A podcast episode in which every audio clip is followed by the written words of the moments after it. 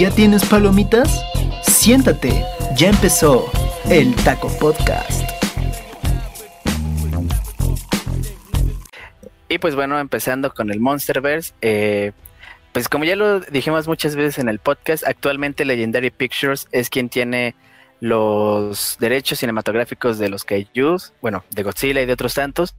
Y de hecho, recientemente fue lanzado el tráiler de Godzilla vs. Kong, hace poco más de una semana más o menos. Esta película pues será la culminación del Monsterverse.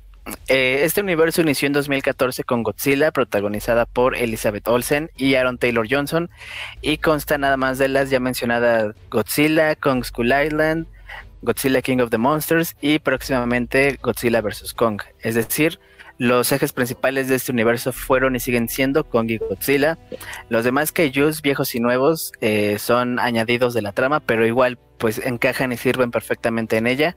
Y pues en este universo los kaijus son conocidos, bueno, eran conocidos originalmente con el nombre de Mutos, pero en Godzilla King of the Monsters se les cambió el nombre a Titanes y Mutos pasó a ser como una especie de los Titanes y se estableció que Kong era uno de ellos, a pesar de que eso no se menciona en Skull Island.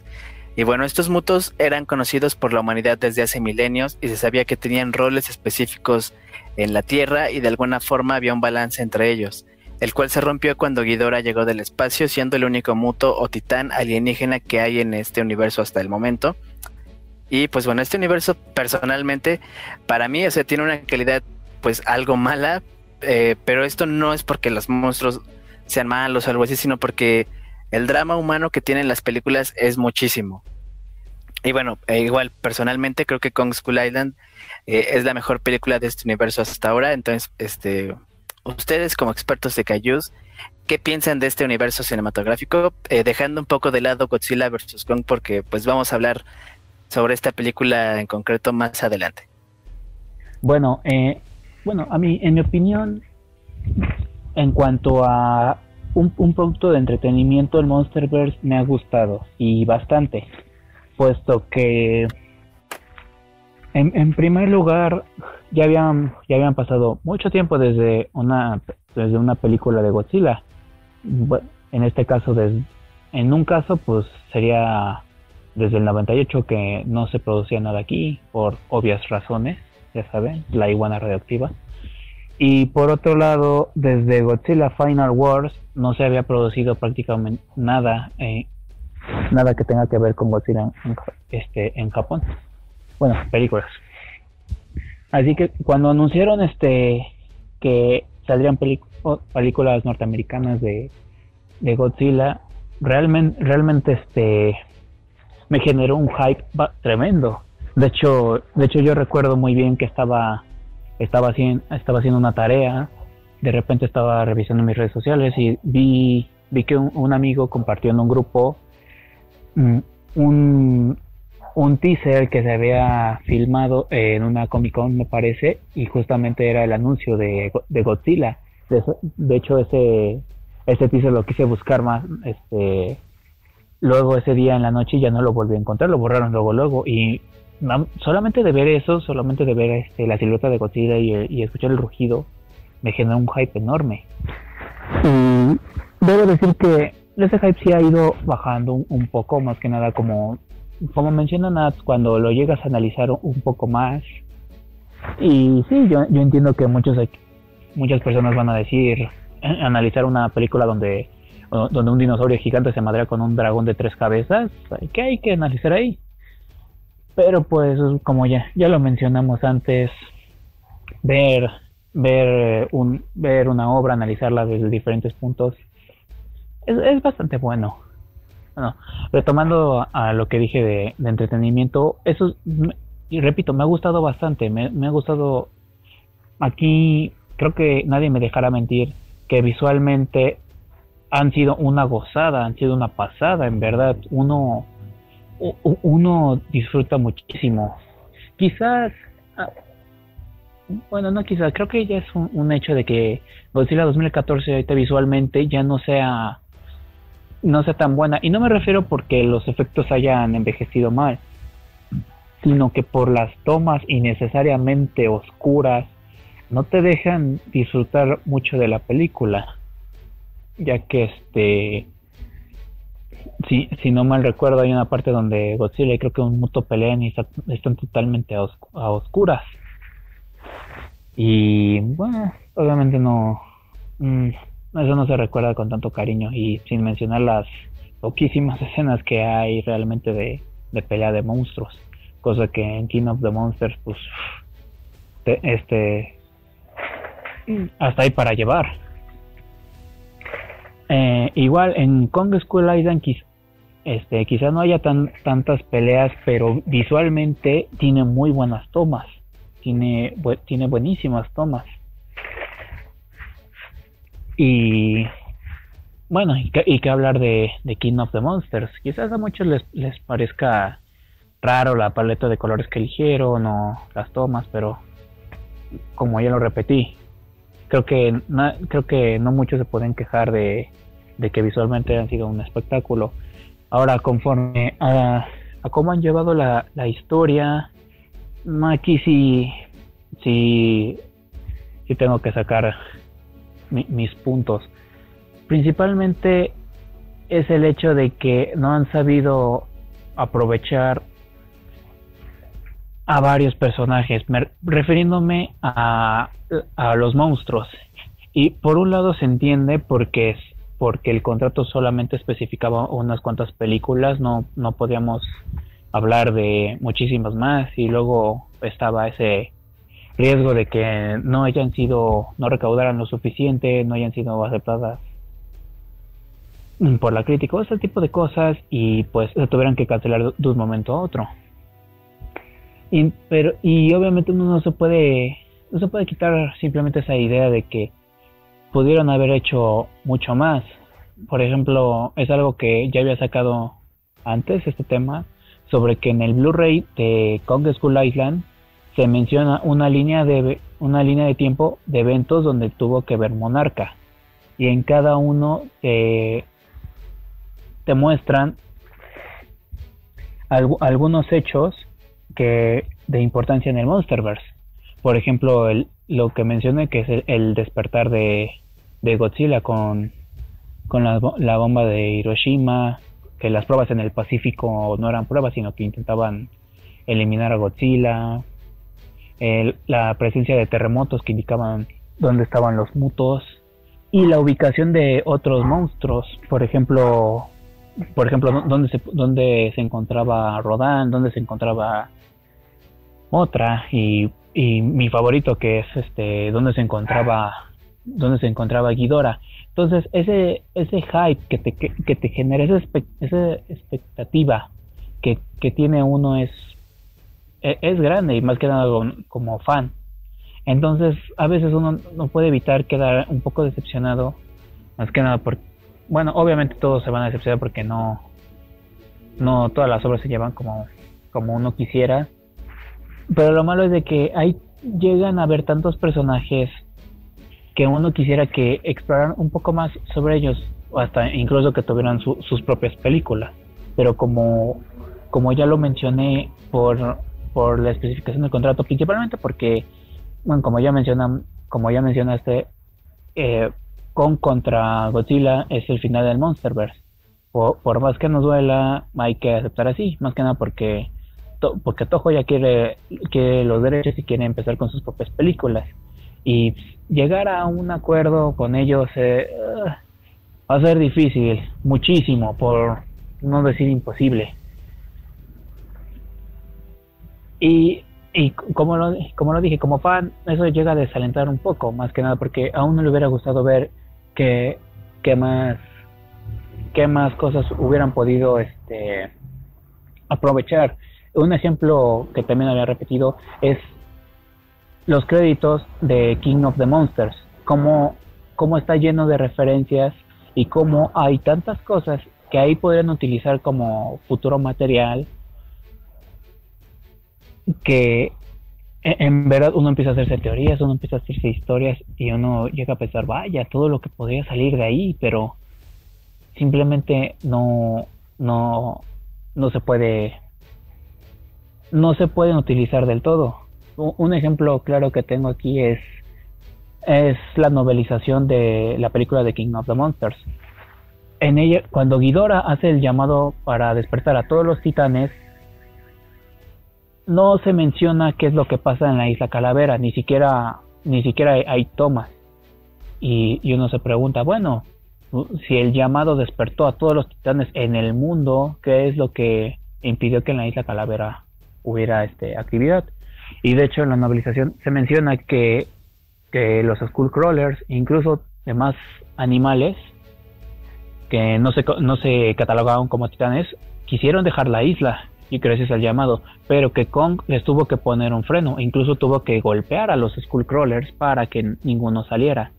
Y entonces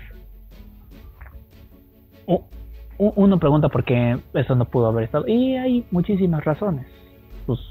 Todos sabemos cómo es el, los procesos para hacer una película son muy complicados, mucho material se queda fuera y, ese tipo de cosas. Y, a veces, y bueno, quizás es un tema que podemos mencionar poco después sobre el fanservice o el exceso de fanservice, sobre si sobre qué tan bueno, qué tan malo, qué tan dañino es. Pero bueno, en, en cuanto a mi opinión, me ha gustado muchísimo el Monsters. Me gustaría, me gustaría que, continuara. Este, honestamente, me, gustaría ver a, además Kaijus. En mi caso, me encantaría ver este a, Orga, a Destroya, a, a, una versión este a una distinta versión de Mechagodzilla o, incluso el, el, regreso de, de King Ghidorah o, o como ya había mencionado Nat, King Caesar. Bueno, Nata, después podrías mencionar tú que Kaiju te hubiera gustado ver en el Monsterverse. Pero bueno, de momento, de momento ahorita cedo la palabra también a Nata. Hola de nuevo, chicos. la niña de las tragedias y que no sabe pronunciar palabras. Este. Uy. Voy a tratar de ser muy uh, concreta con lo que voy a decir yo creo que si yo tuviera que darle una calificación al Monsterverse sería 7.5. Me ha gustado mucho en aspectos visuales, como lo mencionaba, lo mencionaba eh, Isaac. Creo que los diseños de los personajes, hablando en cuanto a los kaijus, han sido maravillosos. El diseño de Motra ha sido uno de los más hermosos que he visto, incluso en cómics, eh, es, precioso. Eh, el diseño de Godzilla a mí me parece una representación bastante imponente de lo que es el personaje y retoma muchos símbolos y muchas cuestiones de, los personajes, eh, del personaje en las versiones japonesas. Y creo que es algo que me gusta bastante. Aparte es súper imponente y, no sé, ha sido, ha sido un personaje, eh, una creación muy bonita, ¿no? Tengo alguna, tengo mis reservas con, con Rodan, pero en general la estética de, de las películas han sido maravillosas creo que algo que para rescatar mucho del Monsterverse ha sido su banda sonora y, su atractivo visual. También yo tengo problemas con la primera película, de repente es muy oscuro y, castra, castra tanta oscuridad. Y, ya saben, yo odio el, el drama humano. Creo que obviamente es una película de monstruos y un poco de drama humano tendría que ser necesario para darle lógica, ¿no? Porque si no nos pasaría algo que nos pasa como en el cómic de Godzilla in Hell. No tiene mucha lógica porque no hay drama humano. Pero eh, se sobrepasaron con el drama humano y es de que tú estás muy entrado tratando de ver a, Godzilla peleando con algo y no lo ves, ves sus piecitos gordos o, eh, eh, está viendo algo y de repente, pum, escena de Elizabeth Olsen. Entonces, Olsen, perdón. Entonces es como de, ah, no gracias, ¿no? Eso pasa en la primera. Y, yo también siento que la película más, más fuerte, más lógica y con un drama no tan innecesario ha sido Kong. Justamente porque el drama humano que había en Kong construía a la, película, construía el argumento de la película y no le, no le, no le restaba tiempo, ritmo y no le metía cosas innecesarias, ¿no? Por ejemplo, algo, algo que detesté totalmente de la película de, del Rey de los Monstruos fue el hecho de que había un drama en donde tú querías ver a Godzilla agarrándose a putazos a limpios con, con Ghidorah y de repente era Millie Bobby Brown muy triste porque sus papás iban a divorciar. Sí, y, es, algo que es algo como menciona Jax, que este Kong es la única donde no se siente tan pesado el drama humano. Claro, porque le aporta, le aporta muchísimo a, la película y al argumento de la película, más allá de restarle, ¿no? Eh, y más que nada porque, porque se entiende, son, son científicos tratando de, de, investigar un nuevo bioma que, ha estado, que se consideraba un mito, y más que nada porque era inaccesible por el, por el, me parece, lo, lo llaman el circuito de tormentas que hay a su alrededor, y pues se entiende porque uno tiene esa curiosidad, uno tiene que esa curiosidad de explorar. Claro, definitivamente. Entonces aporta muchísimo al drama, pero, eh, pero en general todas las, casi todas las películas del Monsterverse pecan de eso, pecan de una, de una sobreestimación del drama humano, de drama innecesario y que está fuera, súper fuera de lugar muy fuera de lugar, ¿no? Por ejemplo, al principio de la película del 2014, el drama que había entre, entre, eh, entre los personajes, entre el padre y el hijo, entre Serizawa, entre todos eso, me pareció un drama que aportaba y de repente el drama cambia completamente para necesito llegar con mi esposa. no, creo que, creo que le resta mucho. Y, justo eso hace que el, sea tan pesado ver una película, porque cuando, agregas, cuando agregas este puntos, ¿cómo podríamos decirlo? Puntos este innecesarios de drama, este es lo que hace que sea es lo que sea un gran punto débil de, la trama. Claro, definitivamente, definitivamente. Aparte, en una película de monstruos que el drama humano de si se están divorciando los papás o no, me valen madre.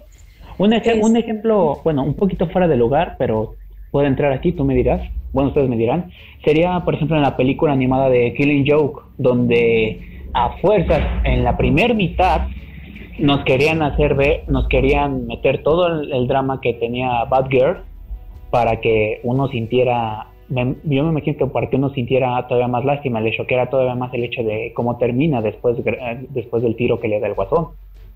Pero, eh, pero eso sale por la culata, de hecho creo que es una parte que que generalmente fue muy criticada de la película. Claro, o sea, definitivamente el drama humano sirve para nosotros tener un enlace con la película, ¿no? Eh, sentirnos identificados hasta cierto punto de la película. ¿Por qué? Porque en un desastre natural, como dos monstruos peleándose, bueno, hay, drama humano, ¿no? Hay padres separándose, gente muriendo, eh, la pérdida de seres queridos, etc, etc, etc. O sea, sí entiendo esa parte, pero lo meten hasta por donde no debe de estar. Entonces, castra, castra ver tanto drama humano, ¿no? Que era algo que platicábamos ayer. Si nosotros nos pusiéramos a ver Godzilla 2014 y adelantáramos solamente, adelantáramos hasta encontrar una escena de Godzilla, tendríamos ocho minutos de película. Solo ocho minutos de película. Y me parece que los mutos aparecen más que el propio Godzilla. Más que Godzilla, sí, pero platicamos, ¿no? 12 minutos los mutos y Godzilla 8 minutos, ¿no? Y sale casi hasta la mitad de la película. Y sale hasta la mitad de la película y solo salen sus piernitas. Sí, sí, como mencionan, o sea, sí era muy castroso eso de que ya ves que ya van a pelear Godzilla y los mutos y, o sea, como la del eh, ah, como la del aeropuerto ahí en Hawái. En Hawái. Sí, porque de hecho ayer eh, aproveché que lo íbamos a volver a grabar y vi este, la de Godzilla y la de Kong. Me dormí a las 7 de la mañana. Pero sí, o sea, cuando van a pelear ahí en el aeropuerto, este, que nada más se ve su pie, se ve cómo se avientan y cambia la escena a la casa de Elizabeth Olsen y nada más vemos un pedacito de la pelea ahí en, la televisión. También cuando está, que es en Nueva York, ¿no? Que, que van a pelearse y de repente se cierran las puertas y tú así de Sí. San Francisco. Sí, también es horrible. es, es castrosísimo, es castrosísimo. Y te, creo que... te, corta la te, corta horriblemente la emoción que, que uno siente. Claro, definitivamente. Y, es algo que cambia un poquito, un poquito en, en, El Rey de los Monstruos, porque creo que sí hay, hay, unas cinemáticas más de pelea y no, las escenas no están tan cortadas, pero de todos modos, de nuevo, un montón de drama humano. O, por ejemplo, en Kingdom of the Monsters bien lo mencionas. Por ejemplo, en la escena donde, donde Ghidorah y, y Godzilla pelean en el Ártico, si bien se entiende por qué, se entiende por qué hay tomas desde la perspectiva humana sobre ves a dos criaturas enormes dándose la madre enfrente de ti, no, nunca cortan esa, ese ritmo de la pelea. Nunca, nunca se siente así como de, oh, mira, ya se van a dar, pum, hay que ver cómo arreglan la nave. No, simplemente se ve cómo, cómo escapan, cómo quieren huir, pero nunca se siente cortado como, como en otras escenas. Me parece que otra también que lleva bien eso sería, aunque tampoco tiene tantas escenas, sería Skull Island. Pero es que regreso a lo que decía anteriormente. En Kong, las escenas, el drama humano no es un drama de me voy a divorciar de mi esposa, porque trabaja mucho. Y no es Millie Bobby Brown diciendo, ay, mis papás se van a divorciar, me voy a hacer amiga de un monstruo. Es un drama que va en torno al argumento de la película que le aporta a la película, que a lo mejor no ves tanto a Kong y no ves tantas peleas, pero, o sea, vas todo, todo el tiempo con el hilo de la película y me parece que ahí fue muy atinado, ¿no? Y en las otras películas no pasa eso, en las otras películas es, son, son situaciones del cotidiano que son innecesarias para la trama de la película, que, que yo sé que es fanservice, sobre todo con esta parte, van a decir que odio a Millie, no la odio, pero entiendo por qué le dan tanto protagonismo y tanto, tanta injerencia como en las escenas y en el drama y todo esto, porque pues es la actriz de momento, ¿no? Es, es, es el, gancho para jalar a la audiencia. Pero me parece bien innecesario que la, la, trama gire en torno a una niña que está muy triste porque sus papás se van a divorciar. Sí, sí, sí, principalmente y, y, en, y en este caso es como dices, no, no quiero ver este no, no quiero ver el papeleo de, los abogados del divorcio, ¿no? Yo, yo quiero ver este, yo, yo quiero ver dos monstruos dándose en la madre. Hay, un meme muy bueno que dice, cuando ves que ves que Kong y Godzilla se van a agarrar a putazos y la cámara solo enfoca a Millie Bobby Brown. me sentí tan identificada con ese meme, porque es verdad, o sea, le dan, le dan muchísimo peso esa es una, la parte estética buenísima, ¿no? La parte del argumento de repente es medio débil, la parte de, de, de, los, del conceptual eh, argumentativo, creo que también hay muchas fallas en el guion que a mí no me terminan de quedar claras y, y es algo que yo les platicaba ayer, ¿no? Yo siento que los productores y los directores tuvieron tanta libertad porque la verdad es que pagaron muy buenas licencias, ¿no? Y las licencias hasta cierto punto les presentaron libertad creativa en ciertos aspectos, ¿no? Y tenían tanto que quisieron abarcar mucho y se les empezó a ir por abajo de las manos. Sí, es lo, es lo que mencioné, que se, se tenían tantas ideas, pero el proceso, pero el hecho de que no solamente tienes una película de lo mucho dos horas te va a quitar muchísimo. Definitivamente. Y, la estructura en cómo, es lo que mencionó Ajax, y cuando lo ves como estructura de película, es, es, una torre hecha de, hecha de bloques, pero puestos, puestos este, de manera muy, muy random y queda totalmente inestable. Y, y la cosa aquí es que, por ejemplo, estamos, estamos acostumbrados o a que las películas o que las trilogías o que los universos sean demasiado chiquitos, que abarquen poquito y que a lo mejor sea un buen argumento, o que sean muy grandes o que, abarquen muchas ideas, pero siendo muy grandes, ¿no? O sea, por ejemplo, el, caso de, de, Marvel. Las películas al principio empezaron con argumentos medios no tan sólidos y después empieza a ser el argumento más construido porque tenían la libertad de hacer cuantas películas pudieran, ¿no? En este caso no, en este caso tenían unas licencias para un número de películas limitado y que a lo mejor ellos querían eh, meter varios aspectos, varios eh, personajes, varios argumentos que de repente se les fueron entre las manos justamente por meter todo el drama innecesario que finalmente eh, tenía que estar ahí, ¿no? Tenía que estar ahí, pero yo creo que a lo mejor pudieron manejarlo desde otra forma, porque lo que decíamos anteriormente, el hecho de que Millie tenga una relación con los Cayús es lógico, porque no es la primera vez que pasa, ni es en la, la, primera, la, primera película que, eh, se, da esta, este lazo entre humano Caillou.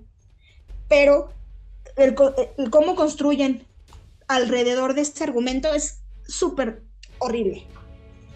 Y, ojalá esa relación que mencionan en el tráiler de Kong con una pequeña niña sea mejor llevado. Claro, claro. Bueno, no, ni siquiera sabemos cómo lo van a llevar, pero yo siento que va a ser mejor llevado. Eh, porque finalmente, bueno, ahí hay una lógica. Kong no es la primera película que se enlaza con una mujer, en este caso es una mujer joven, es una niña. Pero no es la primera vez que se enlaza, ¿no? Mucha gente dice que Kong se enamora de, un, de, la mujer, yo no creo que sea un enamoramiento, yo creo que es más como protección, pero bueno, esa es otra, esa es otra historia, ¿no? Este Aquí podríamos entrar en el debate de por qué la gente odia la escena de, de Kong, entre comillas, patinando con, con la mujer en la, en la versión del 2005. ¿La de Black Jack?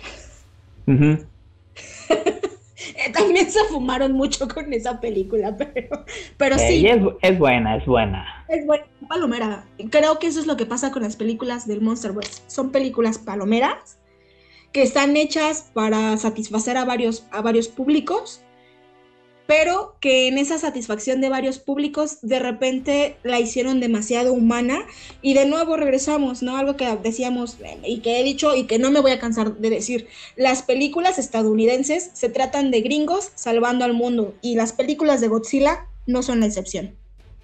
No son la excepción. Entonces, uh, ya, ya a este punto a mí me parece innecesario decir, hay mucho drama humano, porque pues ya, ya se va a acabar, ¿no? Como quieran hacerle, con la esperanza que quieran guardar, cariño, las licencias se acabaron, las licencias expiraron y, yo creo que va a ser bastante complicado que Toho les vuelva a, dar un contrato por las licencias de Godzilla y de algunos qué, qué bueno sería, pero sería bueno, sería bastante bueno porque a lo mejor creo que con más películas se podría rescatar el argumento, ¿no?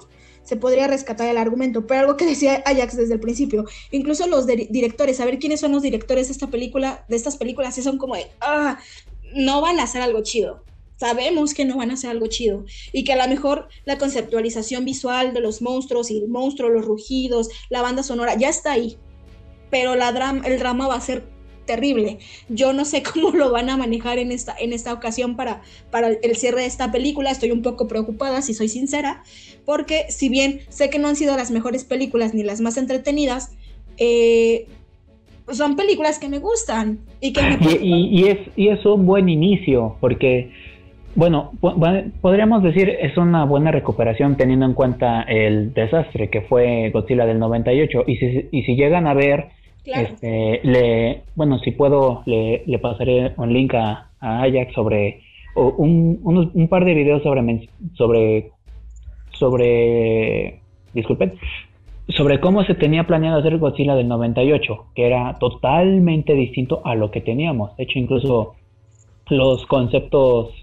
iniciales era tal cual este, el diseño de Godzilla japonés que todos conocemos. Saben, el dinosaurio bípedo eh, gigante con sus placas dorsales, no, bueno, aquí como diría Nat, no una iguana horrible gigante que nada más corre. Y come pescado. Eh, y exacto, y Nat adora eso. Justo, y regreso a lo que decía antes, por mucho que los estadounidenses se quieran, ah, se quieran rifar haciendo ciertas películas, siempre la trama, y no me van a dejar de mentir, son estadounidenses salvando al mundo, estadounidenses salvando al presidente, estadounidenses salvando la humanidad de los aliens, estadounidenses salvando a Pikachu, etc, etc, etc, etc, Entonces... Y si no, y si no ven la prueba en la película de 2012. Definitivamente, o sea, de verdad, creo que, creo que, pues es, es eso, ¿no? O sea, principalmente es eso. Y, y digo, a mí me hubiera gustado ver muchas cosas. Creo que, las referencias estuvieron ricas. Creo que visualmente yo no tengo ninguna queja y en la banda sonora tampoco. De hecho, cuando yo escribo un chingo, ¿no? Escribo un montón para, para mis trabajos y tareas y toda esta onda, ¿no? Siempre, siempre que tengo que estar escribiendo es como de que me pongo mis audífonos y, ya sea que escuche la banda sonora, el soundtrack de Pacific Rim o el de Godzilla del 2014, me gustan un montón, ¿no? Le, le dan un caché muy bueno a las películas. Este, y no sé, yo creo que a mí me hubiera gustado mucho ver a Gorosaurus. Sé que es inútil, lo, voy a repetir todo el tiempo, es inútil, pero es un personaje muy lógico a, las concepciones humanas de, los personajes, ¿no? Es un personaje bastante lógico, me hubiera encantado verlo. me hubiera encantado mucho eh, también ver a, Batra.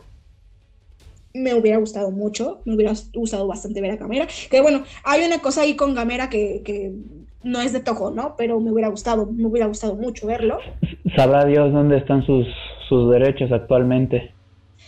quién sabe quién, no, no me acuerdo, apenas leí hace, hace no mucho que, quién los tenía y que de hecho había un rumor muy fuerte de que se iba a hacer una película de, de Godzilla contra Gamera de nuevo y que nada más estaban esperando que las licencias de, acabaran, que las, estas licencias acabaran porque querían que toda la atención estuviera, estuviera en la película de, de, de Gamera contra Godzilla, ¿no? Sobre todo por esta cosa, hay un fracaso muy, muy eminente en la película de Shin Godzilla y es porque compite compite contra, contra Legendary. Y la verdad es que Legendary lo, logró cosas muy bonitas, ¿no? Visualmente. Sí, sí, sí. Este, no, yo... Nosotros como fandom no estamos, no somos, no somos caprichosos, ¿no? Y, y, la verdad somos muy humildes porque estamos acostumbrados a ver una botarga. ¿Puedo lanzar la misma pedrada que lancé en el en podcast anterior o me lo guardo? vas, vas, vas. Hablamos de ti, fandom de Star Wars. sí, no, visualmente no somos... No somos ¿Qué, qué, qué, ¿Qué, dices, Ajax? Defiéndete. no, no, nada. No, pues sí, pues yo llevo cinco años administrando una página de Star Wars. Sé cómo son. Son mamoncitos, son mamoncitos. Y la neta, los fans de Godzilla ni esperábamos mucho, la verdad. Visualmente ni esperábamos nada. salimos decepcionados de todos modos, pero visualmente nos, nos, cumplieron porque no somos un fandom muy, muy egoísta ni muy perinche, ¿no? Eh, más que nada, más que nada porque muchos lo único que no querían ver era, era un rediseño tan no queríamos ver otro, un, un, ajá, un, un rediseño tan radical y simplemente que le pusieran el nombre, que es algo que mencioné yo antes. Eh, el Godzilla del 98, después de que después de que Toho este, adquiere los derechos del personaje, lo rebautiza como Sila y, me parece le cambia un poco el diseño. Entonces es aquí y es aquí lo que, lo que mencionamos. Este, Sila no es un mal monstruo. Su, su único gran problema fue de que le pusieron a huevo el nombre de Godzilla y le quedó muy, muy grande. Claro, definitivamente no es malo, eh, pero la concepción yankee de lo que querían hacer con el personaje, de nuevo, repito, querían hacer esta, esta idea de la película tradicional americana, ¿no? Estadounidense salvando a Estados Unidos. Y lo peor de todo es de que es un, es un producto hecho a regañadientes, porque como ya lo mencionó, ah, este, el concepto de Godzilla en el 98 era totalmente distinto, tenía tenía gente que sí conocía las bases de lo que era Godzilla, el Godzilla japonés, tenía otros directores. Y como bien lo menciona Ajax, prácticamente solo, solo le dieron eh, la chamba a Emmerich porque le fue muy bien con Día de la Independencia, pero él muchas veces dijo que no le interesaba el personaje, que la idea le parecía estúpida y, y aún así le dieron, le dieron el, personaje y él trabajó a regañadientes y es algo que no me termina de, de, colar en la cabeza. ¿Cómo es que... O sea, yo sé que, esas ideas surgieron? A lo, mejor, está esta concepción de el personaje pudo ser distinto, sí, pudo, pero no lo fue. Y, y esta idea, ¿de qué trata la película del Día de la Independencia? De Yankees salvando al mundo. Y en su día. De Yankees ah, salvando al mundo. Entonces, o sea, a mí no me van a vender esa idea de que no, es que la concepción era distinta, y van a hacer algo más chido, pero el director la caga. No, ni madres, o sea, el, concepto siempre estuvo orientado a cierta idea, hacer que Godzilla peleara contra los Yankees y que los Yankees le ganaran. A mí no me van a sacar de esa idea. Lo siento, a lo mejor estéticamente pudo ser diferente el personaje, sí, pero la idea siempre iba orientada a eso. Dato curioso, en uno de los conceptos había un un monstruo, un kaiju nuevo, totalmente diseñado por los estadounidenses. No recuerdo muy bien el nombre, luego se los pasó, pero al fin y al cabo no, no pasó. Y, pero sí se rescató esa idea de cierto modo con los mutos. Con los mutos. Que de hecho, ahora creo que el podcast pasado no saqué tanto veneno contra el 98, pero ahorita sí lo estoy sacando todo, ¿no? Porque... No, no sacaste tanto veneno. A comparación de ahorita. Eh, perdón, o sea, chicos, yo la odio, la detesto. Y a lo mejor sí, ya es Godzilla, ya es Sila y los, los japoneses, como siempre, salvaron la cagada que hizo Estados Unidos, pero lo siento, no me gusta. Y la, la pretensión de lo que es no me gusta. Y que a lo mejor si lo veo diciendo, bueno, no es Godzilla, me gustaría. Pero incluso si tú, te, si, tú a un niño que haya visto Godzilla 2014 y te va a decir que esto no es Godzilla. Lo siento. Ah, ah eso, eso, que ni qué. Como creo que también lo mencionó Ajax en, en el podcast pasado. incluso si, si la ves, este, eh, si, si la ves tal cual como estructura de una película, es terrible. Es pésima. Es pésima. Es mala. Entonces sí creo que todos estamos de acuerdo en que el Monsterverse sí mejoró mucho en eso, porque, o sea, eh, sí ya lo dijimos, el drama humano y todo, y en general, pues, las esas películas, a excepción, eh, bueno, personalmente a excepción de Kong, School Island, eh, no tienen como que un muy buen argumento, pero en todo lo que es la producción, eh, la música, los efectos visuales, eh, el hype que causan las películas, y yo diría que a lo mejor incluso las actuaciones, menos Millie Bobby Brown, eh, están muy bien realizadas, o sea, tienen todo para, para ser muy buenas, solamente les falta tener un buen argumento. Y bueno, ya se acabaron las licencias también, entonces pues hay que ver qué tan buen argumento va a tener Godzilla vs. Kong. Que bueno, ese lo, que, lo que mencionamos también, los huevos de Pascua que llegan a tener todas las películas. Sí, de hecho. En, eso también se rifaron bastante. Sí, a mí me recordó, ayer que las estaba viendo, bueno, hoy en la madrugada, eh, me recordó bastante así a la, a la fase 1 de Marvel, que eran menciones así indirectas y cosas así.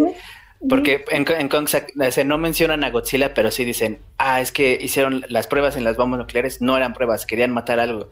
Y sacan la foto del, portaaviones que está desgarrado y así, o, las pinturas rupestres del final que en la escena post créditos. Entonces, ese hype sí lo supieron construir bien. Y que de hecho no nada más se quedó en las películas, ¿no? O sea, por ejemplo, están los archivos secretos de Luke Strike, que, que, son, o sea, son, se supone que son eh, archivos clasificados de Monarch que tú puedes ir leyendo, ¿no? Que están escondidos en los Blu-ray, que están escondidos, por ejemplo, en la página de Monarch Ciencias.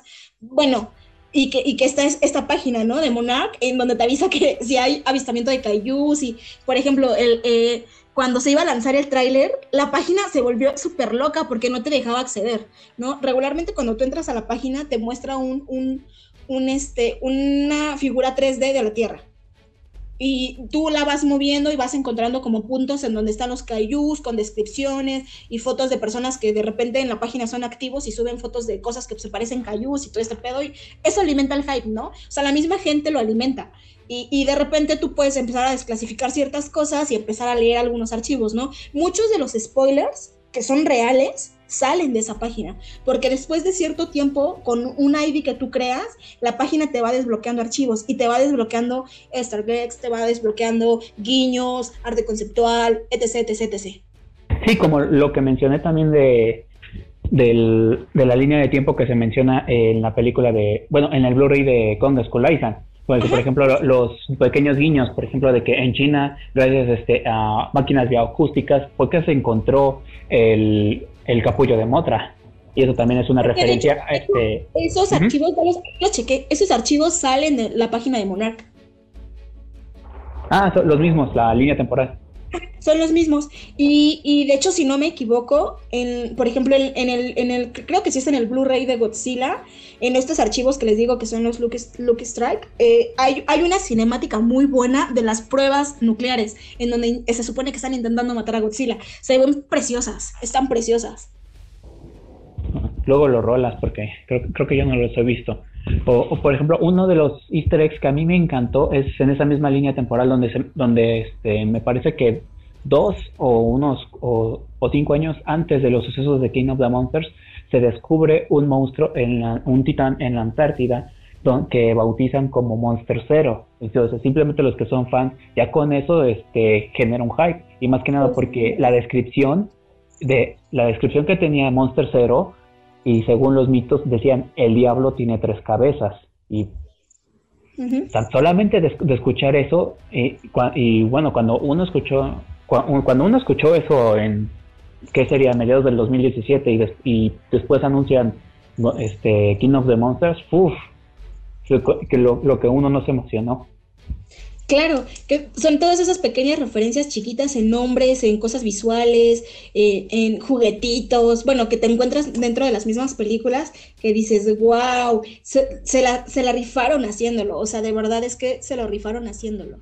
y, y, como dijo como dijo Ajax, o sea, una cosa es, por ejemplo, que en, en, una película de Iron Man se ve el prototipo del, del escudo del Capitán América o en Thor, cómo se ve el guantelete del infinito y tiempo después cómo cobraron fuerza eh, esos elementos.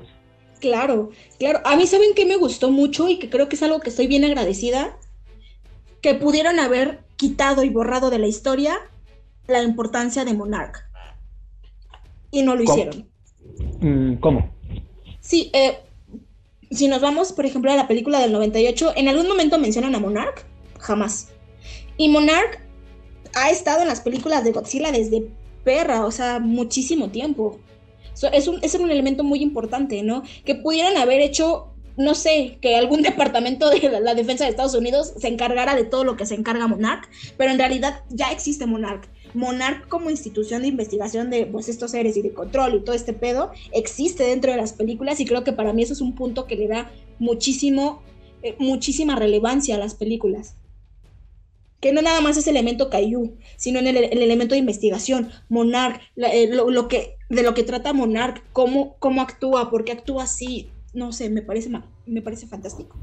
Sí, sí, eh, eh, son, son un punto muy, sólido bastante este, sobre las películas, el cómo van investigando y cómo, este, y, y, lo que me gusta también es cómo se ve el, el progreso, si hablamos este, cronológicamente, por ejemplo, en lo que mencionábamos en, en Kong School Island, que, que más que explorar la isla Calavera era saber qué había ahí y detener las amenazas. Y después, y después se, dan cuenta de que, de que no. Y empiezan a estudiar a Kong, empiezan a estudiar todo lo que pasa en la isla Calavera. Eh, y lo, lo, mismo pasa con Godzilla, lo mismo pasa con los mutos. El cómo va avanzando esa, esa investigación y cómo ya se tienen clasificados. Claro, definitivamente. Y, bueno, creo que ya sería un buen parteaguas para empezar a hablar de, lo que nos truje Chencha, porque ya, ya nos extendimos un montón, ¿no?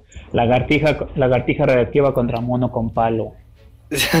sí, entonces pues vamos a seguir con el tema de Godzilla vs. Kong. Y pues bueno, eh, pasando aquí a Godzilla vs. Kong, eh, pues como ya lo mencionamos, esta es la última película del Monsterverse.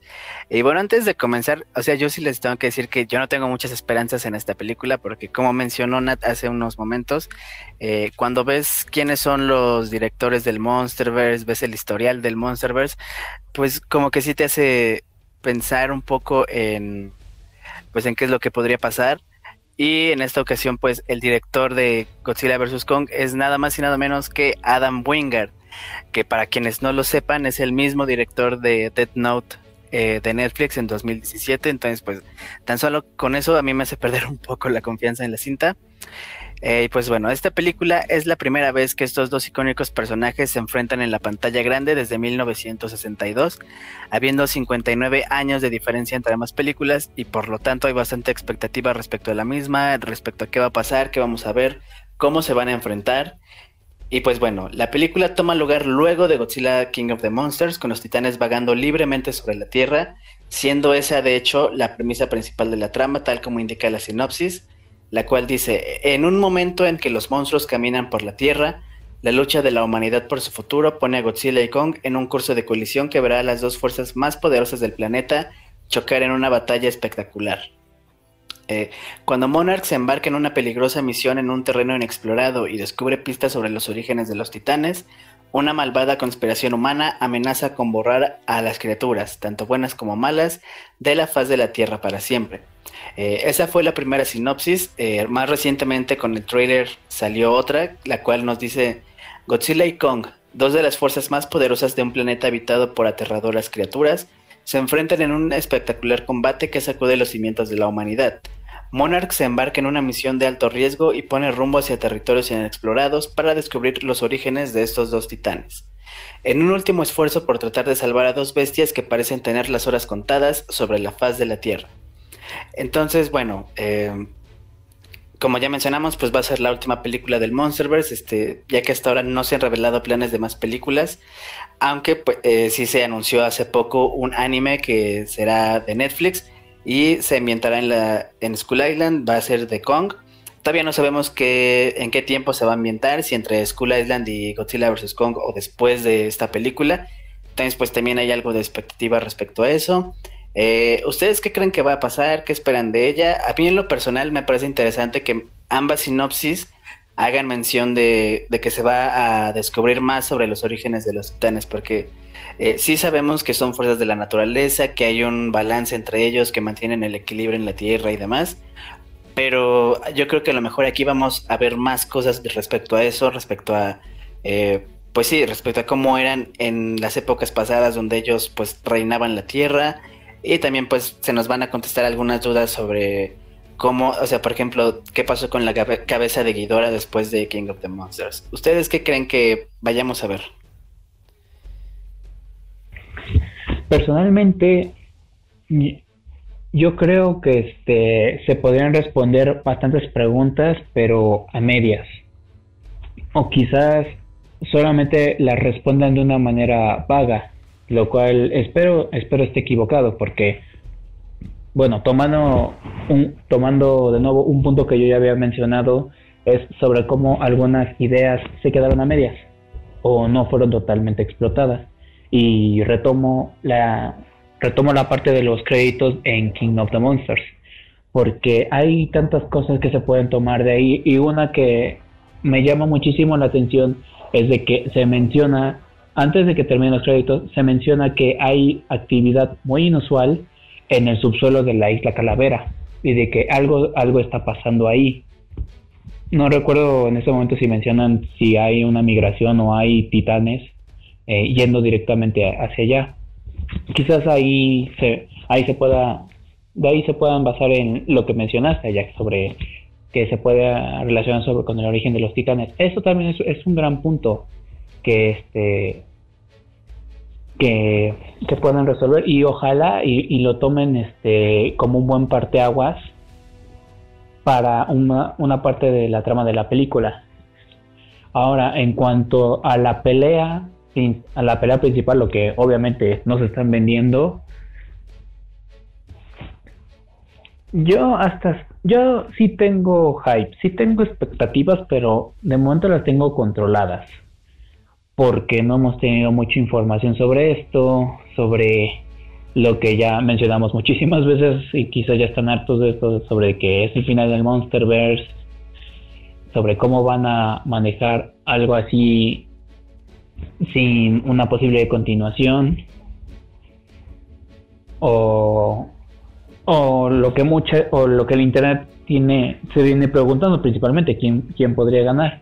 Debo decir que personalmente eh, el mame que hay con que trae la gente con esto a mí me, ha encantado. Honestamente me estoy divirtiendo muchísimo con, con las imágenes que hacen con los memes, todo, todo eso me, me ha encantado y, y me agrada que, que las personas tengan hype como y, personas que no se toman podría decir, tan en serio las películas o que no tengan o que no, no estén esperando con altas expectativas esta película, pero que aún así el tráiler les haya generado algo. Eso, eso me encantó, eso me, ha gustado bastante. Y eso es algo que también ya, ya había mencionado Nat y me parece que lo mencionará después sobre, sobre cómo cada uno ha elegido su, su bando sobre Team, Kong, Team, Godzilla, sobre los puntos a tener en cuenta en ambos monstruos. todo, eso, todo eso me ha gustado y me ha gustado este como eso, pues, este, eh, tomando esto como un punto positivo, como la gente se ha interesado más, eh, más en los en el cine de monstruos, en el cine de kaijus. Y bueno, eso es lo que ya mencioné sobre el mame. Ahora, viendo bien sobre la película, yo, yo aún tengo, tengo bastantes dudas y más, que nada porque uno podría pensar que, que van a ser peleas, pero que eventualmente no tengan ningún ningún ganador, por lo que ya había mencionado también Ajax sobre que, pues principalmente por el contrato Godzilla no puede perder, pero entonces ¿para qué le das para qué le das tanto poder a Kong? ¿Para, simplemente hacerlo nada? Pero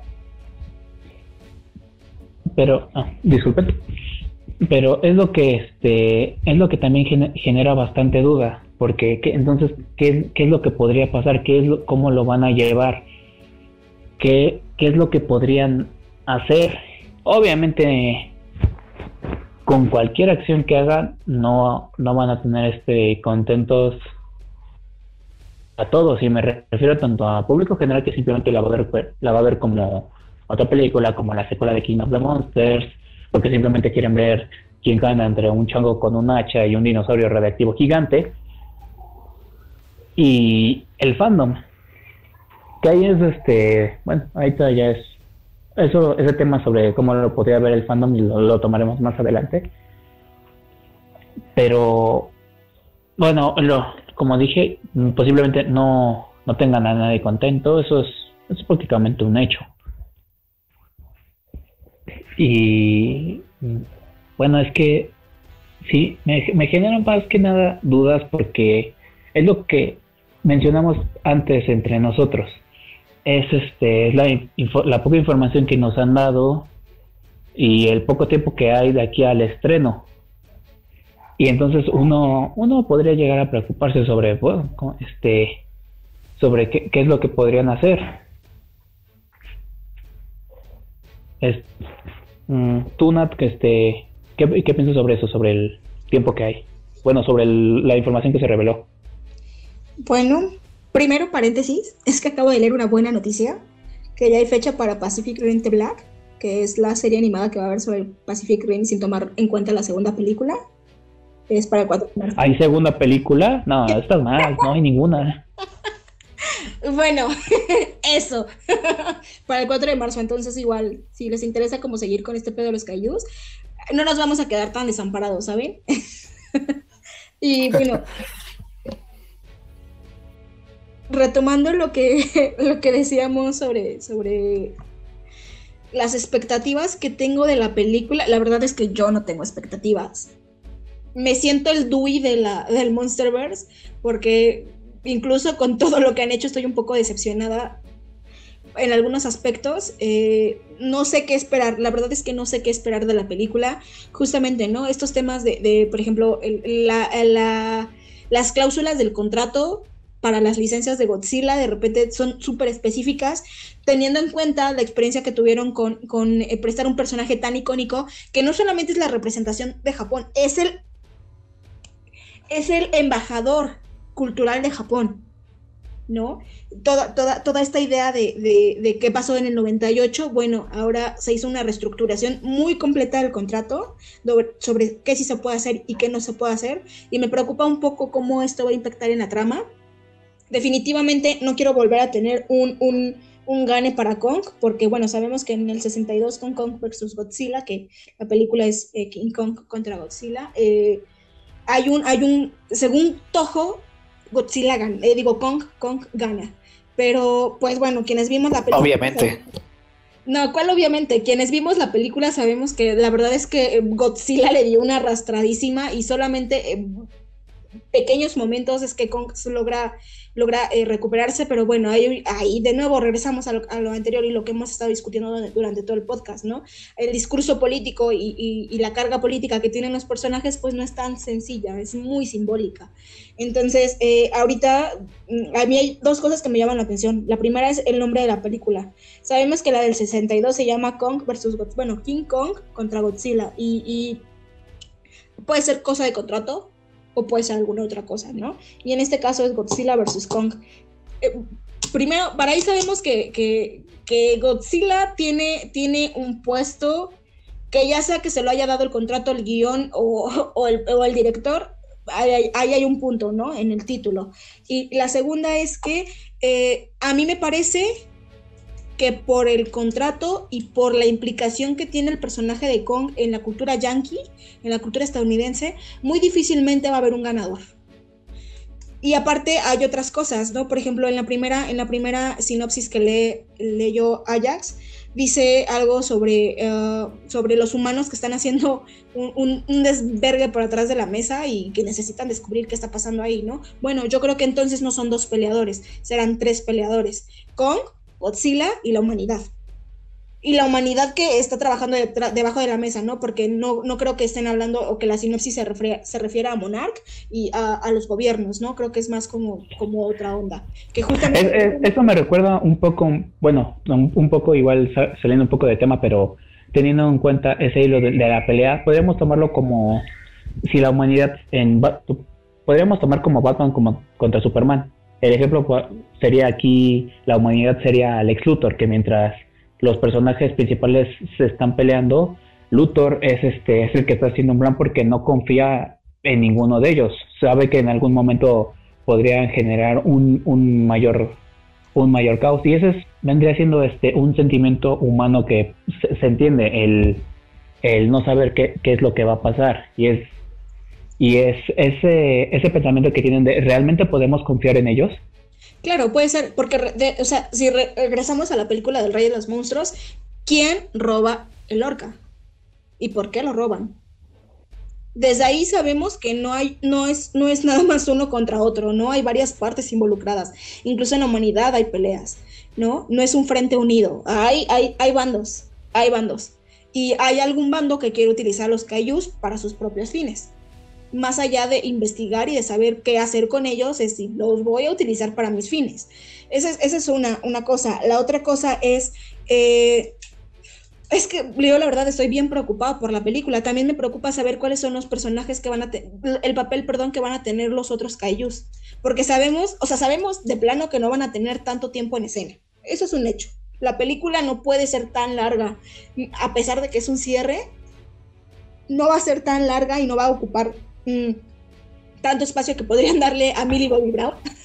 Y, también tenemos este el punto que también ya había manejado Ajax, que si hacemos, si metemos de más y, y cómo lo vamos a acomodar y en dónde y para que la película aún así se siga se siga este, fluyendo y que ninguna parte se haga ni pesada ni aburrida. Claro, entonces me preocupa también ver cómo, cuál va a ser el papel de estos otros Kaijus esos otros mm, los voy a dejar en Kaijus. Y como ya habíamos mencionado también, el exceso de fanservice, pues te puede ser el tiro por la culata con eso. Claro, y, me preocupa mucho cómo van a dividir los tiempos, ¿no? Porque creo, espero que hayan aprendido que no, no queremos ver tanto a Millie Bobby Brown triste porque su mamá se murió. Bueno, es que la, pobre señora se debió haber derretido de una forma horrible. Claro, pero Quiero ver a monstruos agarrando a putazos y que me expliquen por qué y quiénes son los malos y quiénes son los buenos en, cuanto a la humanidad y, quiénes son este grupo que está utilizando los callos con sus propios fines. La verdad, la muerte de la mamá de Millie Bobby Brown y lo triste que está por ello no, no me importa mucho. y más, más, sí, sigue, sigue. Pero bueno, vamos, vamos a ver cómo se desarrolla esto, ¿no? Eh, también me preocupa un poco el hecho de que al ser un cierre eh, tienen que dejar algunas cosas claras, ¿no? Porque a lo mejor pueden dejar ciertos finales abiertos eh, en las cuestiones en donde va a haber una serie, habrá una serie de anime para Kong, pero no sabemos en qué momento o en qué, eh, en qué temporalidad va a estar ubicada, ¿no? Esa es una. La otra es que tiene que haber ciertos cierres en ciertos temas porque puede que en un futuro le renueven las licencias o puede que esto sea un éxito y Toho decida darle más, más tiempo a las licencias a Kong, digo, a, Godzilla y a los Kaijus, pero no lo sabemos, ¿no? Entonces tiene que, sí tiene que haber ciertos cierres y me preocupa el cómo lo van a, lo van a, lo van a, lo van a tratar, ¿no? Yo les decía ayer, para mí seguramente eh, se me hace lógico que vayan a poner a hibernar de nuevo a Godzilla. Y por, ejemplo, aquí este, mencionando lo que dices de que hay unos cierres y, por ejemplo, sería, sería hasta incluso contraproducente que que dieran un final este, a ciertos personajes, a ciertos monstruos, y que Toho dijera, ah, no, pues sabes qué, este, pues como si fue un éxito, te renovo, lo, te renovo los contratos. Y ahí es donde entras en una bronca todavía más grande, es como de, ok, pues tú que, ajá, o, o, ups, matamos a cierto personaje, ¿qué vamos a hacer? Sabemos dos cosas clarísimas. Godzilla no puede ser, no, puede ser asesinado. Puede, comer pescado. Estar muerto. Y, no lo van a humillar. Y una humillación sería que, le ganen garrafalmente, que le den una retroputiza. Y no se recupere de esa, de esa eh, electroputiza, porque quién sabe, igual y le dan poderes eléctricos de Nueva Kong. Quién sabe, todo puede pasar. Pero pero sí, me preocupa, me preocupa un poco ese hecho, cómo van a manejar el hecho del guion, porque bueno, sabemos que el guion apoya a Kong y que el contrato apoya a Godzilla. Entonces va a ser muy difícil, va, será súper difícil tener y tener un ganador que de verdad sea lógico, ¿no? Porque regresamos al 62, Kong es el ganador porque Toho dice que es el ganador. Pero si ves la película, si ves toda la pelea, tiene lógica. Hay mucha banda que piensa que, la, que el ganador de la película es Godzilla porque no saben cuál fue el veredicto de, Kong, de, de, de ¿no? Y Toho dijo, bueno, no me queda de otra, poder yankee y los yankees ganan. O, como ya como ya lo mencioné, o sea, este, ¿cómo también lo podrías manejar? Bueno, este, ok, ¿cómo podría perder? Y entonces, tanto desarrollo, ¿para qué, para qué se lo dieron? Claro, claro, definitivamente. Entonces estoy, estoy un poco preocupada. La verdad es que estoy muy preocupada y tengo más preocupaciones que expectativas sobre la película. Lo único que sé es que estéticamente me van a llenar. Es que eh, eh, me, voy a, me voy a entretener un rato viendo la película y me voy a aburrir y le voy a querer adelantar, cosa que no voy a poder hacer cuando salgan esas escenas de drama innecesario. Este, pero, pero tampoco es, siento que las cosas estén tan perdidas porque finalmente me gusta y, no ha sido no ha, sido, no ha sido un mal universo, no está tan mal construido, no tienes no, no, no, no, está mal y como ya lo habíamos mencionado, si, si los contratos pudieran dar para más y si pudieran este eh, meter más más y poder desarrollar más sus ideas, como, como lo mencionamos, que esas esas cositas que ponen como las páginas de, datos, de hechos, sobre todo lo, este, lo que han hecho, si lo pudieran todavía explotar aún más. Claro, definitivamente. O sea, tampoco decimos que, que, sería perfecto, obviamente no se puede, pero sería aún más agradable. Sí, sí, claro, podrían recomponerlo, podrían salvarlo, podrían salvar algunos hechos, incluso, incluso mejorar como esta parte, ¿no? A mí, tres películas bueno, sé que han sido desde 2014 a ahorita 2021, pues han sido bastantes años y que tal vez pudieron haberlo mejorado, ¿no? Pero en tres películas mejorar ciertos aspectos es un poco complicado, ¿no? Eh, es un poco complicado cuando de repente tienes la presión de que no son tus personajes, no son tus licencias, no son tus derechos y tienes que tener mucho cuidado cómo lo manejas, ¿no? Entonces, eh, tal vez regreso, yo creo que los productores, los directores y todo el mundo estaba más preocupado en ver cómo podían abarcar tanto en tan pocas películas que, que, a lo mejor en solucionar esta parte del drama humano, ¿no? Porque es algo que la gente se ha estado quejando desde el inicio del universo. Sí, por ejemplo, una cosa ahí que, me, que mencionas sobre cómo se pudieron haber manejado, un, ejemplo claro es este los conceptos los primeros conceptos que se tenían eh, para Godzilla del 2014 y cómo vemos este que me parece que iban a haber más monstruos iban a tener este iban a tener este este, otros conceptos. O por ejemplo que el primer trailer hacía ver que Godzilla iba a ser iba a ser este destructor de la humanidad otra vez cuando resultó ser todo cuando resultó ser más bien este una fuerza que equilibra las cosas y tenemos este, los diseños de los, de los mutos que bien los pudieron haber utilizado para otros monstruos. Claro, siento que eso de los trailers de repente es más clickbait que otra cosa, ¿no? Eh, ha pasado con un montón de películas que de repente te enseñan cierta cosa porque no te quieren revelar la trama, porque no somos Marvel para revelar la trama en los trailers, ¿no? Pero ya sabía, ya sabía yo me va a llover, me va a llover muchísimo. Pero justo, ¿no? Creo que, creo que es, o sea, es parte de lo que hacen muchas casas productoras con sus películas, para no revelar como datos tan específicos que desarrollen toda la trama, porque pues si ya viste la película en los trailers, ¿para qué la ves? ¿No? Ese es el trabajo de Reddit. exactamente, exactamente. Este, entonces sí, me preocupa un poco, me preocupa un poco cómo, cómo van a cerrar esto, me preocupa un poco cómo va, van a triangular eh, el guion, película y contrato, me preocupa un poco cuál va a ser el papel que tome la humanidad y me preocupa bastante cómo va a ser el papel que desarrollen los demás kaijus y cuál va a ser el drama humano, porque bueno, ya, ya me las huelo, me huelo cuál va a ser el drama humano en esta ocasión, este porque siempre tiene que haber una pareja, ¿no? Involucrada en la película. Este, me, me, Bueno, hasta eso creo que en School Island no, no hay una pareja. Bueno, si acaso el, náufrago que se queda ahí, que menciona que quiere regresar con su esposa, pero hasta eso. Sí, pero regresamos. Es que creo que es bien puntual hacer esa, esa separación. El drama humano ahí aporta muchísimo porque es una situación más lógica. En las otras películas no. Y en este caso estamos hablando de, de que personajes que le aventaron un buen de drama innecesario a las otras películas de, de, Godzilla están regresando en esta otra película. Entonces, me preocupa muchísimo. La verdad es que estoy bastante preocupada, porque de repente, eh, a lo mejor lo que los productores o los directores piensan es que dándole tanto papel y tanto protagonismo al humano en estas películas van a, generar un gancho. Y funciona, ¿no? La mayoría de los que nosotros conocemos del chat, ¿por qué vieron Godzilla? Porque salía mi vivo vibrando.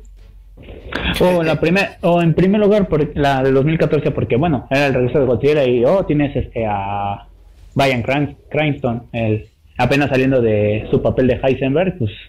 Claro. Eh, eh, él, sí tenía hype asegurado. Mucho, mucho, mucho, muchísimo. Muchísimo. Y porque todos amamos a Hal. Claro, claro, definitivamente, ¿no? Entonces, eh, y los memes, los memes de esa película estuvieron muy buenos. Pero, pero por ejemplo, ahorita el, el, meme, el mame que hay sobre, sobre los equipos, a mí me parece, que yo lo repito y lo voy a seguir sosteniendo, es el, el, el Civil War 2.0. Necesitan un equipo, necesitan un equipo, necesitan un equipo. Entonces, lógico, es súper lógico que, que, van a tener que tomar bandos y es parte del mame, es parte de estos grupos muy, muy ñoños tomar parte de, de, de alguna de las dos partes, ¿no? Tomar una postura en, estos, en estas dos partes que se enfrentan. Y, pero eso es algo natural hasta, hasta siempre. Sí, es, es, algo que pasa. A mí la verdad es que de repente me molesta mucho que los compas me publiquen memes de, ay, Kong le va a ganar a Godzilla. Y es así como de, güey, no mames, ¿cuántos años crees que tengo? ¿Tres? Ay, va, ya no los voy a publicar entonces. no, o sea, eh, eh, fue una pedrada. Por ejemplo, porque él y yo tenemos un mame entre nosotros que nos llevamos muy chido, ¿no? Pero de repente compitas con los que casi no convivo o que pues están ahí en mi face papando moscas, me comparten estos memes y si es como de, mmm, o sea, qué interesante, compa, pero pues, no me emputo por esos. los personajes ni existen, güey, ¿no? pero, pero bueno. se, disfruta el mame hasta eso, porque bueno, quizá, quizás porque sabemos que, que pues, es el final del Monsterverse y, y queremos que, que, pues bueno, no queremos que termine realmente, pero si va a terminar, pues que sea de una buena forma. Y, y realmente este hype que está teniendo, ahora que lo pienso también podría ser, podría ser contraproducente ese esa emoción de, de, ver este qué equipo va a ganar y que a la mera hora sea una desilusión gente está esperando algo y, sabemos que no va a haber algo que, les llene completamente. ¿Saben qué otra cosa me decepciona? Y creo que no lo había hablado y no lo había dicho. Los pósters de, Godzilla y, de El Rey de los Monstruos me parecieron pósters bastante bellos. Oh, oh sí, eso, eso es algo que, eso es algo que quería este, tomar en cuenta cuando mencionamos este, el aspecto visual del, del Monsterverse. Los pósters que hicieron. Y si, mal no recuerdo, hay un póster que creo que es de IMAX sobre Godzilla 2014, que son los edificios este, derrumbados, pero que forman a, Godzilla. Pero fuera, fuera, de eso han sido de los mejores. Los de Kingdom of the Monsters como un color predomina en todos. Están este, preciosos. Y, y, los de Kong, de hecho, a mí, de hecho no me van a mentir que este, que el primer póster que, que, se que se mostró, que es el personaje de Tom, de Tom Hiddleston, con, con una con una bengala, este, verde, este, sobre un cráneo, y que ese humo este, está mostrando la cara de Kong. Ese igual, es sencillo, pero es muy bueno. Igual los demás pósters donde se veía este Kong en, un atardecer este, con los helicópteros también me parece hermoso.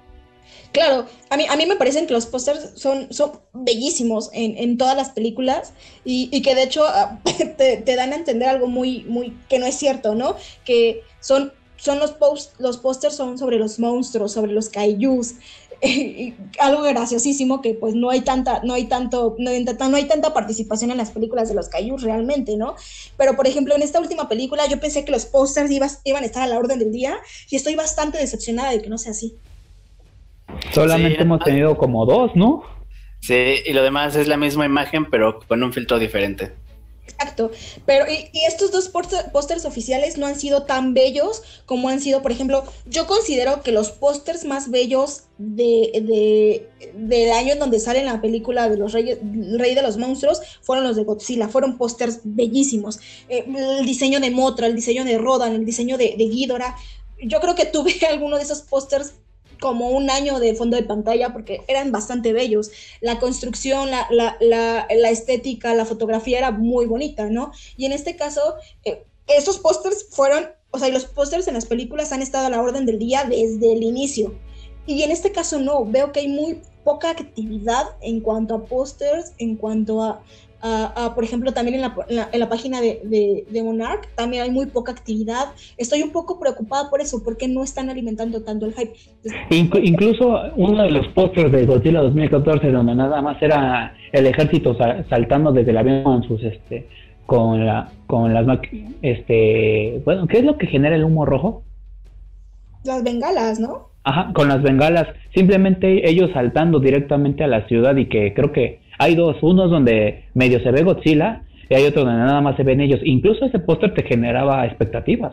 Un buen, un buen, un buen. Y en este caso no, no, no veo como esa, ese movimiento y me preocupa también bastante. O sea, yo estoy muy preocupada con esta película, la verdad. O sea, yo, mi cierre es que estoy muy preocupada. No tengo esperanzas, pero me van, no sé, pero si me decepcionan, me van a decepcionar muchísimo. no se enojen con nosotros, fanáticos de DC, nos gustan los colores brillantes. También, también, también. Entonces, ¿cuáles serían sus conclusiones? O sea, bueno, Nat ya las dijo, entonces, ¿cuáles serían las tuyas, Isaac? Mm, conclusiones sobre lo que yo pienso que será la película o sobre lo que pienso, o en general del, del Monsterverse, tomando en cuenta también eh, Godzilla contra Kong. De la película. Yo, yo pienso que este que si van a ser buenas peleas, que van a ser este, peleas entretenidas. Yo pienso que, quiero creer que aprendieron lo que, este, aprendieron cómo hacer este, las peleas y las tomas, principalmente en King of the Monsters. Yo pienso que en ese apartado va a ser este, entretenido, van a, van a cumplir. En cuanto a cómo va a terminar todo, yo sigo pensando que podrían dejarlo como cliffhanger, pero no precisamente como, como con un burdo continuará, sino que de algún modo mencionen que, que Godzilla o que Kong o, algún otro o algún otro titán será será necesario o posiblemente podría regresar en un futuro. Y así podríamos no precisamente dar una señal de que podría haber continuación del Monster ni algo como también podría ser un final como este algo que podría pasar como al mismo tiempo tampoco podría pasar. Y en cuanto a las expectativas, yo las mantengo de momento neutras. Repito, el mame me está encantando, por eso, por eso yo, yo, yo continúo viendo los memes, yo continúo leyendo lo que la gente tiene que decir sobre, sobre, si, sobre si es justo que, que, que un chango este, le gane a prácticamente una bomba termonuclear con patas o todo lo contrario. Pero como ya lo mencionó Nat, como ya lo mencionó Nat, hay muchas cosas que están, que están en el aire y que no sabemos qué podría pasar. Y bueno, todos sabemos que si dejas que si dejas que el hype te consuma, vas a terminar bastante decepcionado y bueno, quizás verla con otros ojos tiempo después o en ese momento ayuden. Así que yo yo me mantengo un poco neutro, yo quizás aquí me veo un poco conformista, pero sí me gustaría verlo más que nada por entretenimiento y ya después este volver a analizar un poco más. Y quizás por, por eso este me, mantengo así. Ok, bueno, pues justamente como lo menciona Isaac, eh, pues primero sería verla por entretenimiento, luego analizar un poquito más y justamente ayer por lo mismo, eh, igual quedamos en hacer otro podcast eh, ya cuando se estrene la película, hablando de qué nos pareció, si cumplió nuestras expectativas y demás. Eh, entonces, bueno, pues por el momento, este podcast ha llegado a su final, pero antes de irnos, eh, Isaac y Nat nos van a recomendar unos cuantos títulos, como lo dijimos al inicio, ya sean cómics, películas, videojuegos, supongo, sobre Kaijus, Godzilla y demás. Entonces, ¿cuáles serían eh, sus recomendaciones principales? Eh, Nat, tú, tú primero. Ok. Uh, uno de mis favoritos en cuanto a cómics eh, es Godzilla in Hell. Creo que eh, es bastante entretenido porque no tiene diálogos y la interpretación puede ser siempre distinta. Y, Godzilla Rules of Earth, eh, creo que es uno de los mejores cómics que hay, hay dos volúmenes, eh, búsquenlos, léanlos y, son muy buenos, ¿no? Y en cuanto a películas, sí tengo bastantes recomendaciones de películas, porque eh, ah, no, no, no, me gustan todas las películas, pero, pero sí, entonces yo creo que empezaría con Godzilla vs. Motra, no en este orden, aclaro, véanlo en el orden que quieran o en el orden canon. Yo recomiendo Godzilla vs. Motra, Hidora la burbuja tóxica, que es una de mis películas favoritas de todos los tiempos. Creo que es, me encanta, me encanta, es una de mis favoritas. El terror de Mechagodzilla, que creo que es un clásico, que a lo mejor eh, podría hacer un parteaguas para entender ciertas cosas de, de los, los los villanos y, los eh, némesis de Godzilla. Eh, Destroy All Monster, que creo que es un, también es un clásico para, para, verlo, para palomear un rato y para ver un chingo de monstruos conviviendo. Y el final que es eh, King Kong contra Godzilla, que creo que mm, viene muy ad hoc a lo que estamos platicando, lo que estamos viendo y, pues ya, ¿no? Y nada más recordar que a mí me encanta mi mamá Batra, entonces vean, de verdad, vean Godzilla vs. Mothra. Bueno, en cuanto a mis recomendaciones, estoy de acuerdo con Nat. Lean Rollers of the Earth, es, es buenísimo. Eh, esto ya. Eh, también les recomiendo bastante que vean la serie animada de, de, Godzilla, que sirve como continuación de Godzilla del 98. Les podría decir que vean Godzilla del 98, pero podría ser que pierdan una hora, una hora y media de su vida y pues no quisiera eso. Quizá pueden ver solamente un resumen y después ver la, ver la caricatura. Es bastante buena y no tiene nada, nada que ver con la trama de la película. En cuanto a este también podrían leer la novelización de King de King of the Monsters y el eh, el cómic perdón de este del origen de Kong donde este donde se menciona este parte de cómo es que los humanos llegaron a la isla Calavera, qué representa la especie de Kong para ellos, y sobre, bueno, qué es lo que ha sido de la vida de Kong y otras expediciones ahí. En cuanto a películas, bueno, Napier recomendó bastantes buenas. Yo, yo secundo la idea de Destroy All Monsters, una de las mejores. Monster Zero, Terror of Mechagodzilla, toda la era Heisei, por, porque, bueno, a mí me parece buenísima, a mí me encanta, de hecho es, es, mi, es mi era favorita que, otra también. Y bueno, obviamente este Kong, de, este, Kong del 2005, ya si, si hablamos de monstruos gigantes, pues sigue, sigue siendo de, mis películas favoritas realmente, quizás a ustedes no les guste, pero véanla, es, este, es una buena versión sobre, sobre lo, lo, que, lo que es la historia de Kong. Si hablamos, este... Y Godzilla, Godzilla Final Wars, también este también les puede gustar bastante. Y bueno, refiriéndome también este a monstruos gigantes, pues una favorita de su servidor siempre va a ser Cloverfield. Realmente, realmente la recomiendo. En cuanto, bueno, y en cuanto, no sé si esto también pueda considerarse este material de Godzilla, bueno, no precisamente oficial, pero podrían leer la, creepypasta sobre el videojuego de, de, Godzilla. Es, es bastante buena y sí les puede generar terror. Ok, y pues yo eh, les recomiendo Godzilla del 2014 y Kong School Island. y pues bueno, eh, antes de irnos a algo que ustedes quieran eh, anunciar o promocionar aquí en las redes sociales o algo así. Pues ya tiene un buen que no escribo en Toho Kingdom, pero bueno, tengo un montón de críticas y de análisis políticos y filosóficos de algunas películas y personajes de Godzilla, de Kaijus, incluso eh, de Pacific Rim en algún momento y, de las películas animadas. Y eh, bueno, repito, tiene mucho que no escribo ahí, pero bueno, ahí pueden encontrar algunas críticas.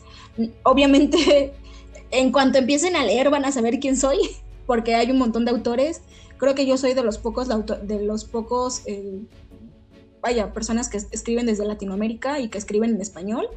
Eh, pero, pero bueno, tampoco, tampoco manejo un seudónimo, pero sí, Toho Kingdom, tojokingdom.com. Bueno, por mi parte, este, bueno, después este pasaría a mi red, mi Instagram, principalmente porque quiero empezar a trabajar en, proyectos de fotografía, pero eso tomará, eso me tomará tiempo. Yo creo que posiblemente ya, ya sería este para el siguiente podcast, ya que hayamos visto Godzilla contra Kong. Ah, y olvidé mencionar otra recomendación que mencionamos muchísimo en esta en este podcast, Shin Godzilla. Y véanla con distintos ojos. realmente realmente les puede gustar, realmente, como dicen, pueden sacar distintas interpretaciones y podrían comentarnos después qué tal, qué les pareció, cuál, si vieron alguna de las películas, qué, le, qué les pareció, qué interpretación tuvieron. Si les gustó Godzilla del 98 y creen que es una obra maestra. No, la verdad es que para ver Shin Godzilla tienen que tener estómago porque es una película que va muy lento y, y, tienen muchas ganas, o sea, tienen que tener demasiadas ganas de verla porque si, va un poco lenta y de repente se pierde muchísimo en, toda la, todo, todo lo que está pasando, pero, pero vale buena pena. En eso estoy de acuerdo, véanla con, bueno, véanla principalmente con paciencia.